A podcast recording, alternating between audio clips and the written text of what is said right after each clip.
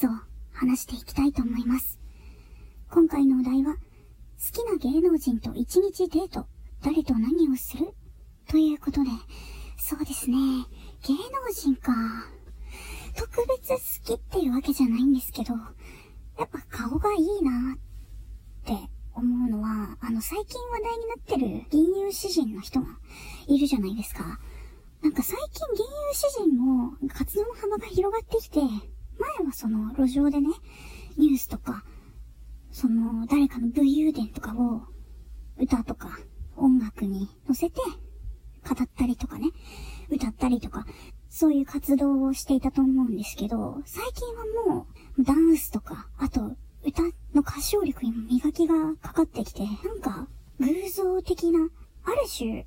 まあ、言い方ちょっと違うかもしれないですけど、宗教みたいなくらい、こう、崇められるように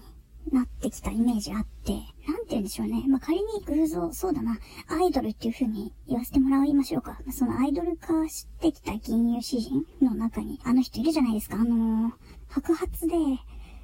で、あのー、襟足が長い感じの、あの人、目つきがキリッとしたで、そうそう、銀融詩人って、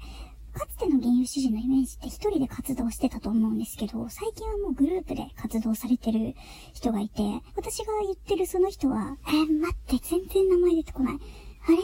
名前忘れちゃった。えー、っと、ピンとくる人いたらちょっと教えてほしいんですけど、あの、二人組のユニット？デュオっていうのかな？デュオで、黒髪と白髪のコンビで、あの、黒髪の方は、ちょっと、垂れ目っぽくて、こう、ニコッと笑う感じの人で、白髪の方が目がキリッとしてるんだけど、なんかすごい、うん、ニコニコ笑う。本当にクールに決めてる時はキリッとしてるんだけど、もう笑うとニッコニコで、トークもめっちゃ上手くて、みたいな人。あれー、なんだっけ忘れちゃった。まその、あの、白髪の方の人はね、私結構、顔がかっこいいなって思うんですけど、前置きがすごく長くなっちゃった。えっ、と、本題は一日デートできるっていうことですよね。えー、デートか、デートもなやっぱ、まあ、定番ですけど、湖畔行きたいですよね、湖。ウンディーネが住んでる湖だと、ちょっと、あの子たちは、あの種族は結構濃いに関してとか、男の人に関しては、なかなかな伝承を持ってるので、あんまりウンディーネのいるところには行きたくないかなって思うんですけど、結構綺麗な魚が住んでる湖とか、そういうところでね、こう佇んで、普通に景色見てるだけでも楽しそうというか、絵になりそうですよね。これ、ダメだ。私がデートしたい内容じゃなくて、その人に行ってほしい場所というか、ロケーションの提案だったな、これ。い